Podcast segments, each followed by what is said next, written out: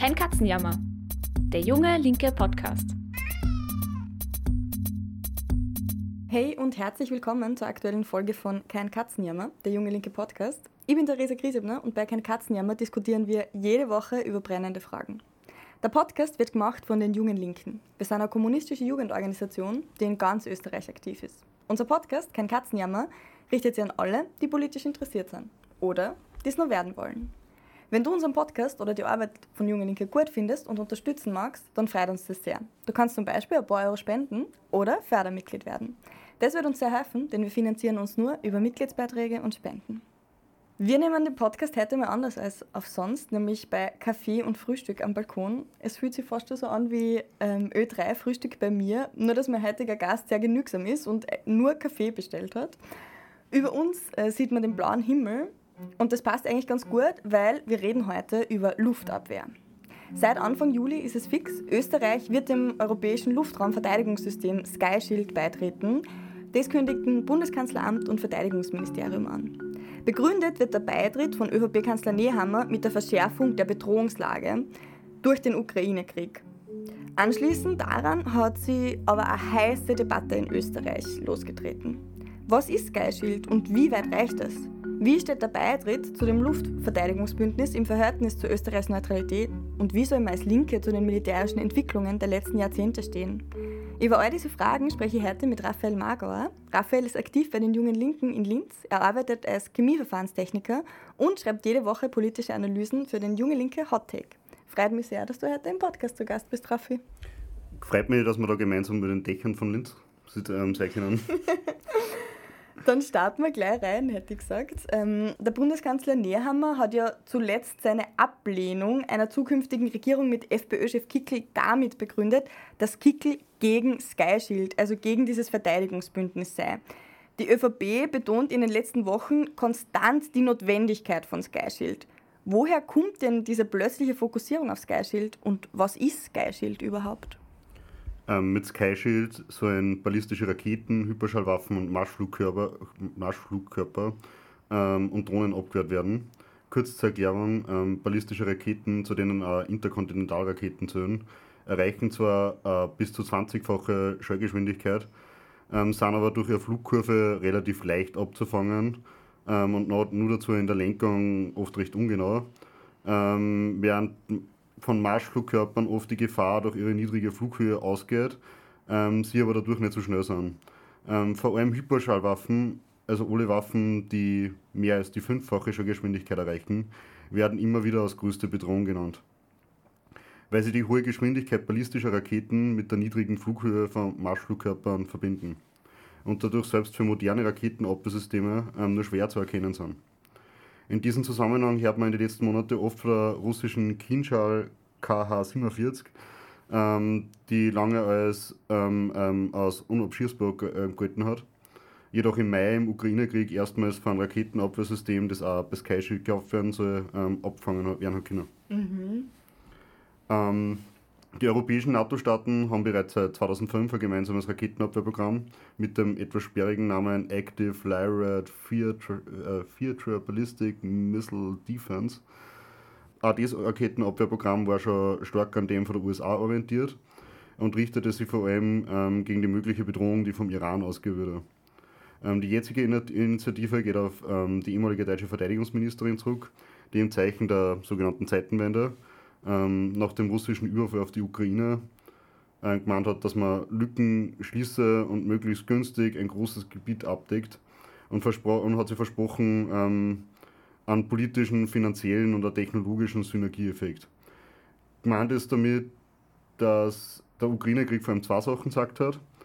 Erstens, dass die bisherige militärische ähm, Ausrüstung von den verschiedenen Staaten alles andere als synchronisiert sind. Ähm, jeder hat verschiedene Modelle von verschiedenen Anbietern in allen Bereichen. Ähm, und zweitens, dass die moderne Luftkriegsführung ähm, nur viel weiter in Richtung unbemannte Luftkörper sich verschoben hat. Mhm. Und du meinst, dass quasi die Kriegsführung im jetzigen Ukraine-Krieg, die hat das gesagt, oder wie? Ja, genau.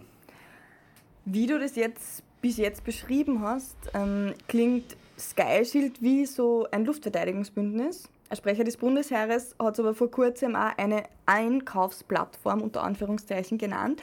Andere nennen es auch einen Beitritt Österreichs zum Militärbündnis NATO auf Raten. Kannst du uns einen Überblick geben, was konkret jetzt alles durch dieses Bündnis abgedeckt wird? Ähm, rein formal gesehen ähm, ist das mit der Einkaufsplattform richtig. Ähm, es geht in erster Linie darum, die gemeinsame Marktmacht zu nutzen ähm, und so den Preis für das schwere Gerät zu drucken. Ähm, aber natürlich wird man Übungen gemeinsam abhalten, auch wenn man dabei, wie von der Regierung versprochen, das Kommando nicht angeben wird bleibt damit die Beibehaltung der Neutralität mehr als zweifelhaft. Ähm, auch deshalb, weil bis auf die Schweiz nur Staaten aus dem NATO-Block dabei sind, beziehungsweise das Projekt sogar in der NATO-Zentrale begründet wurde. Ähm, kurze Erklärung vielleicht, was ist die NATO?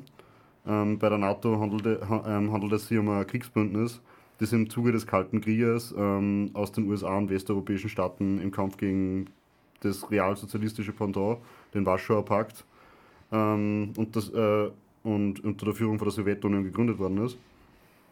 Ähm, nach dem Zusammenbruch der Sowjetunion expandierte die NATO Richtung Osten, ähm, was auch die, der Vorwand für, für Russland für den Ukraine-Krieg ist. Mhm.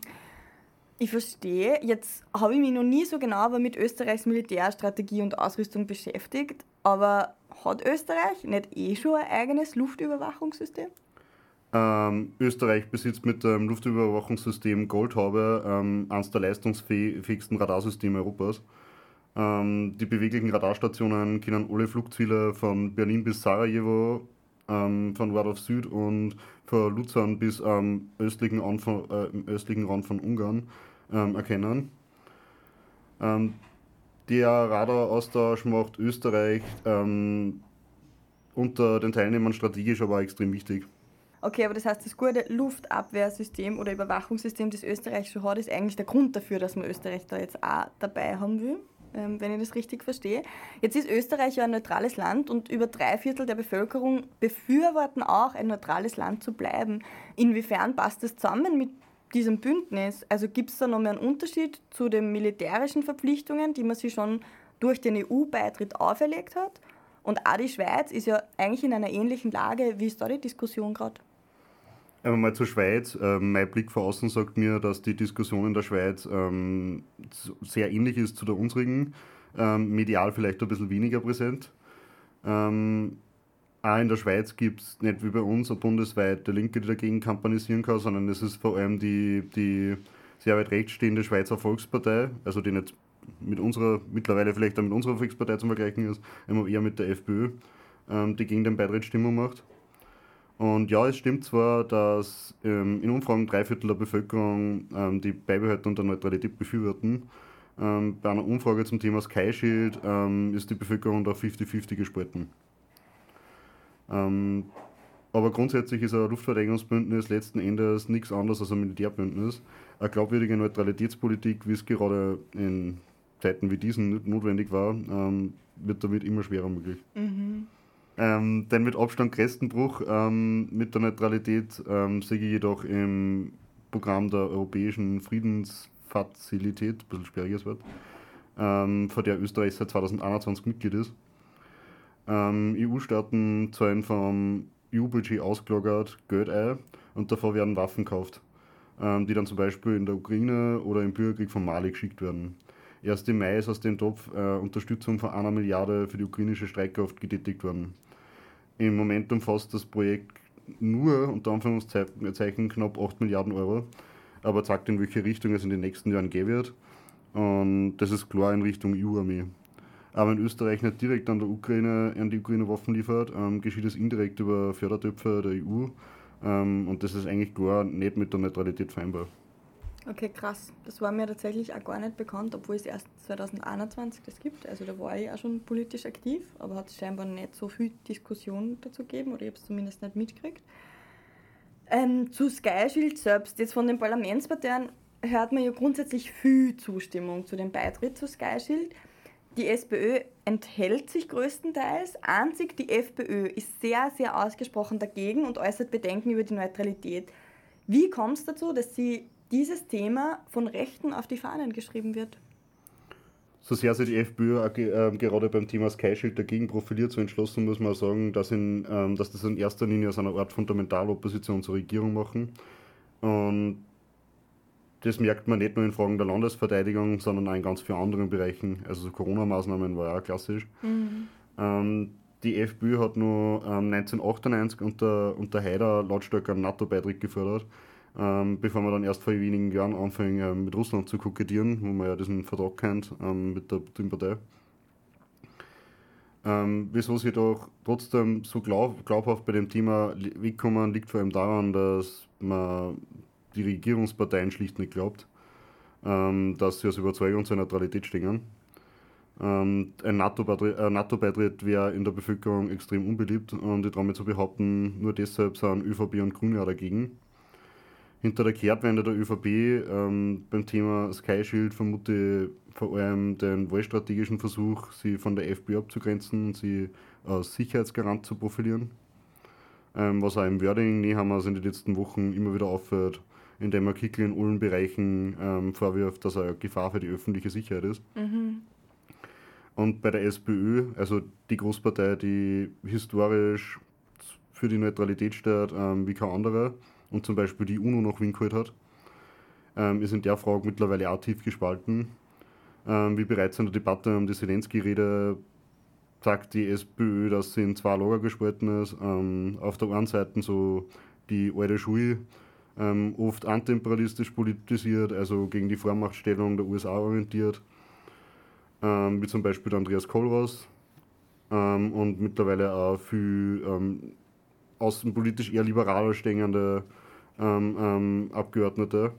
Und daraus ergibt sich in der Auseinandersetzung in der SPÖ, ähm, dass man so Sachen fordert wie das, das Sky-Shield-Projekt im Rahmen der EU umgesetzt werden soll, um die Neutralität zu wahren, was auch immer das ändern sollte. Mhm. Das verstehe ich auch nicht ganz, weil ist das nicht aus einem Neutralitätsstandpunkt eigentlich genau dasselbe? Also weil es sehr ähnliche Staaten umfasst, wenn jetzt Sky mit EU-Staaten stattfinden würde und nicht mit NATO-Staaten, ist das nicht im Endeffekt dasselbe oder sehr ähnlich? Ähm, ist es, weil ja beim anderen Projekt auch, also beim Sky bei Sky Shield auch die USA nicht involviert ist. Mhm. Also ja. Was dieses Bündnis auf jeden Fall heißt, ist das Interesse an der Anschaffung von neuem Kriegsgerät, Luftabwehr, Radarsysteme, Flugzeuge und Drohnen. Das geht alles ins Geld natürlich auch. Allein die Kosten für eine Flugstunde eines Eurofighter Kampfjets kostet 65.000 Euro. Da stellen sich viele Leute die Frage, wie unabhängig oder wie abhängig sind die EU-Staaten bei schwerem Kriegsgerät auch noch aus den USA? Warum hat man zum Beispiel überhaupt das Eurofighter-Programm gestartet? Was waren da Interessenziele dahinter? Und was war dann schließlich auch das Ergebnis? Ähm, es gibt in den letzten Jahrzehnten ein klares Bestreben, sie von der amerikanischen Rüstungsindustrie unabhängiger zu machen. Und die Eurofighter-Produktion ist dafür ein gutes Beispiel. Ähm, produziert werden die Jagdflugzeuge nämlich ähm, von einem europäischen Rüstungskonsortium, ähm, was, in, in sieben also was in sieben Standorten in vier Ländern produziert. Ähm, bestehend aus dem deutschen und spanischen Ableger von Airbus, also der Airbus Militärsparte, ähm, sowie einen britischen und, und einen italienischen Rüstungskonzern.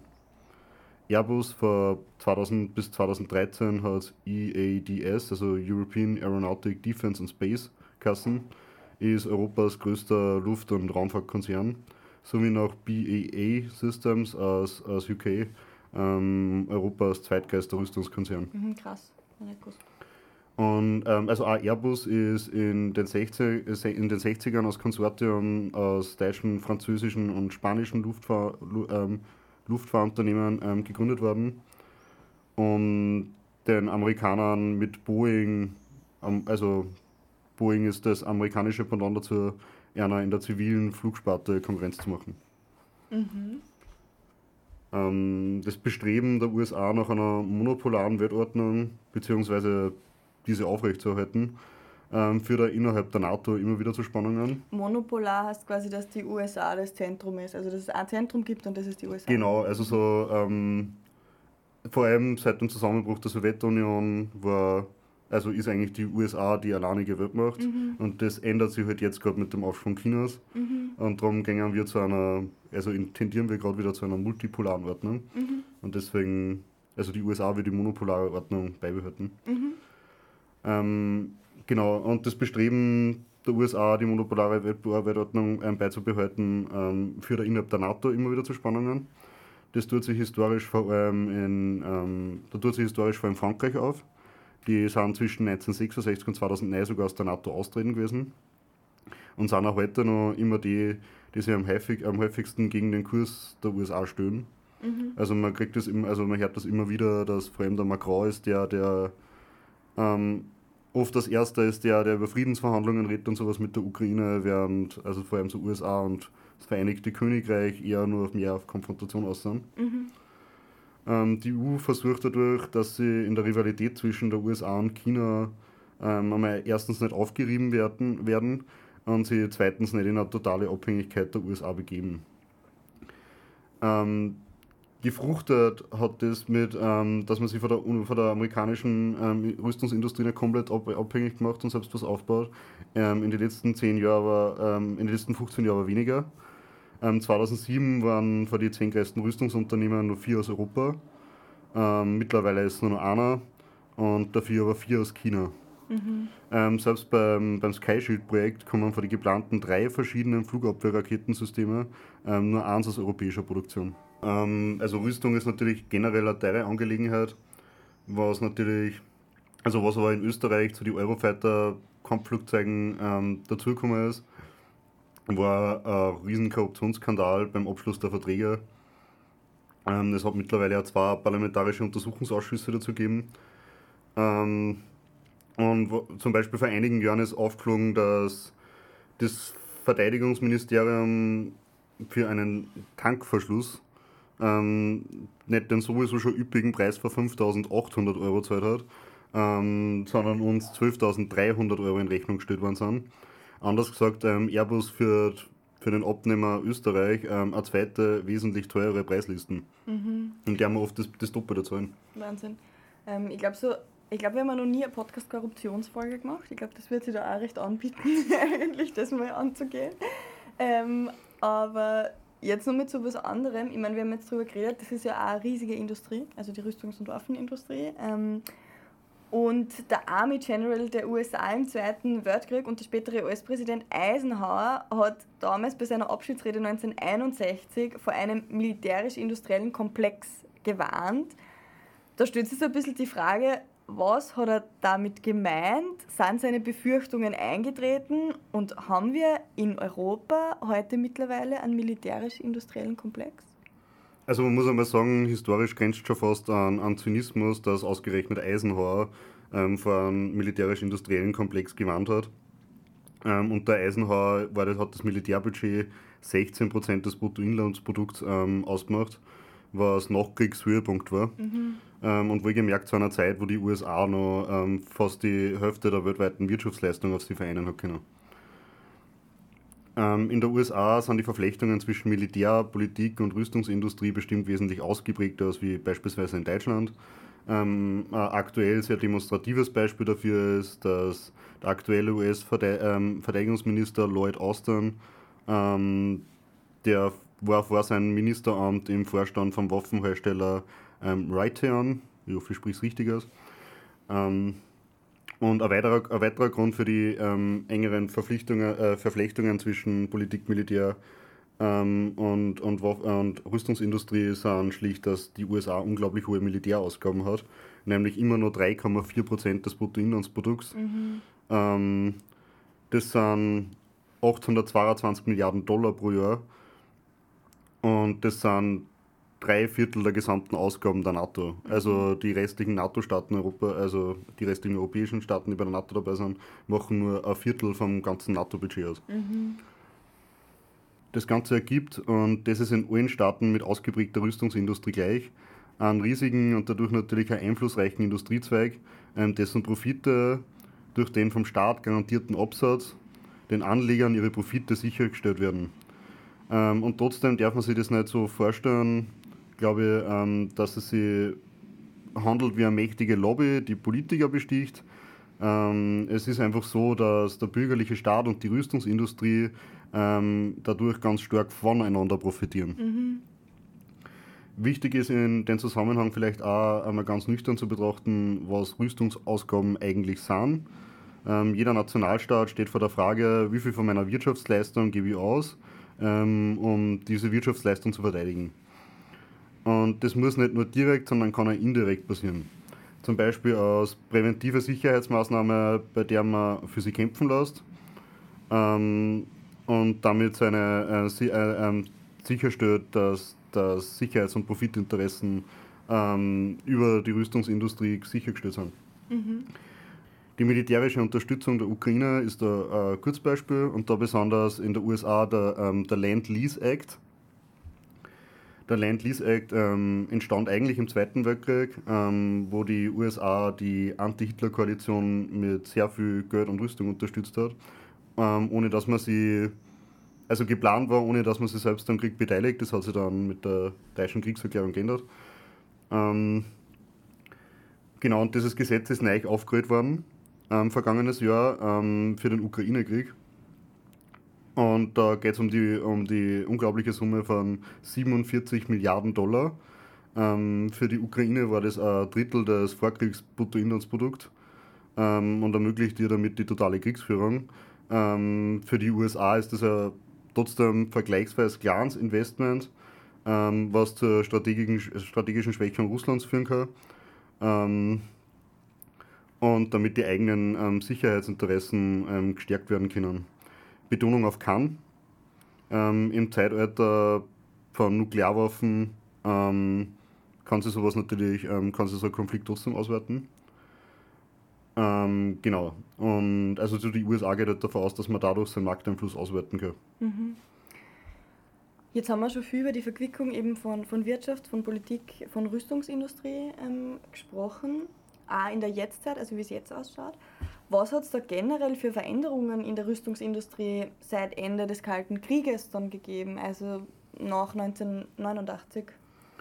Ähm, mit Ende des Kalten Krieges ist äh, mit der Sowjetunion quasi über Nacht ähm, die Nation mit den höchsten Rüstungsausgaben untergegangen, also ein höher als wie die USA. Ähm, in den USA und dem Rest der Welt hat das erste Mal dazu geführt, dass die Militärausgaben gesunken sind und das hat zwar genau bis zu einem entscheidenden Tag ähm, ist das in Tendenz gegangen, nämlich bis zum 11. September 2001 ähm, mit dem Anschlag auf das World Trade Center und das Pentagon.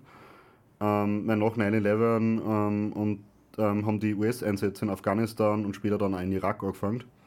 Und danach sind die Militärausgaben wieder gestiegen im sogenannten Krieg gegen den Terror, wie sie es genannt haben. Mhm. Ähm, und das war dann auch wieder eine Entwicklung, die ist dann 2008 mit der Weltwirtschaftskrise wieder eingebrochen. Danach sind Militärausgaben wieder zurückgegangen. Und Mitte des letzten Jahrzehnts haben sie wieder anzogen, was vor allem mit, diesen, mit dieser globalen Rivalität zwischen der USA und China zum tun hat. Und der Trend ist übrigens auch selbst während der Corona-Krise, also selbst während der Corona-Krise ist immer mehr Geld ausgegeben worden für, für Rüstung. Und das hat jetzt in den letzten zwei Jahren mit dem Ukraine-Krieg nur mehr an Dynamik aufgenommen. Mhm. Und einerseits das Geld, aber auch die Technik und damit die Art und Weise der Kriegsführung hat sich stark verändert, oder? Der Kommunikation, also dem Austausch von Informationen aller Ort, möglichst in Echtzeit, wird in heutigen Armeen ein hoher Stellenwert beigemessen. Das fängt beim Austausch zwischen Truppen an, ähm, wo die einzelnen Soldaten nicht nur mit der Führung vernetzt sind, sondern auch untereinander. Nennenswert ist dabei auch die Autonomie von Waffensystemen, ähm, vor allem von Raketen und Drohnen ähm, die sind für die Entwicklung ein gutes Beispiel, dass sie, in gewissen Dingen, dass sie gewisse Dinge selbstständig durchführen können. Ähm, sie bedürfen keiner Fernbedienung mehr. Ähm, Kriegsgeräte sind also auf, auf Deutsch gesagt nicht oft nur unbemannt, ähm, sondern auch mit künstlicher Intelligenz ausgestattet. Mhm. Eine Störung der Kommunikation mit der Bodencrew führt also nicht mehr automatisch zum Absturz. Ähm, die Computer sind auch in der Lage, für Tätigkeiten sicher und schneller auszuführen, als es Menschen überhaupt konnten. Ähm, zudem bedeutet der, bedeutet der Verlust von Waffensystemen zwar hohe Kosten, fordert aber keine Menschenleben auf eigener Seite. Mhm. Eine Entwicklung, die bereits seit dem Ersten Weltkrieg eigentlich schon bekannt ist und ähm, die immer ausschlaggebender wird, ist, dass Verteidigungssysteme einfach viel effektiver sind als Angriffssysteme, ähm, was dazu führt, dass Frontverschiebungen oft nur durch einen massiven Überhang an Ressourcen erzielt werden können ähm, was man jetzt auch ganz gut sieht, ähm, in diese Graubenkämpfe, also dass sie, dass sie die Front mehr oder weniger schon seit einem Jahr einbuttelt hat. Mhm. Beim Ukraine-Krieg. Beim Ukraine-Krieg, ja. Mhm. Jetzt haben wir sehr viel über Kriegsstrategien, Rüstung, Sky Shield, Luftabwehr, die Rolle von Österreich, Neutralität und so weiter gesprochen. Jetzt kommen wir schon zum Ende unserer Folge und da stellt sich natürlich dann immer die, die Gretchenfrage am Ende. Und die ist, wie sollen wir als Linke, als kommunistische Bewegung dazu stehen und auf welche außenpolitische Maßnahmen sollten wir plädieren, im Gegensatz auch zu den anderen Parteien, die das scheinbar gerade nicht so gut machen?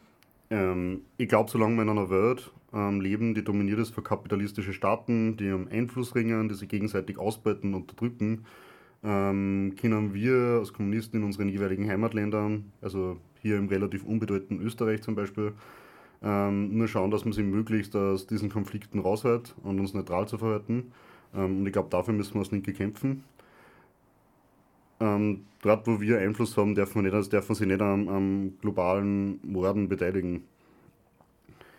Meine persönliche Meinung ist jedoch, ähm, die muss man nicht teilen, ist, dass Österreich sehr wohl seinen Luftraum schützen muss. Ähm, gerade jetzt, wo die Distanz zwischen ähm, Wien und dort, wo Raketen in der Westukraine einschlagen, geringer ist als die Distanz von Wien nach Vorarlberg. Ähm, denke, dass das, das notwendig ist. Ich glaube aber auch, dass es ähm, nicht in einem, in einem Bündnis wie Shield passieren darf. Mhm. Ähm, und ich bin generell der Meinung, so, also man kann ja der Meinung sein, man schafft das Bundesheer komplett ab.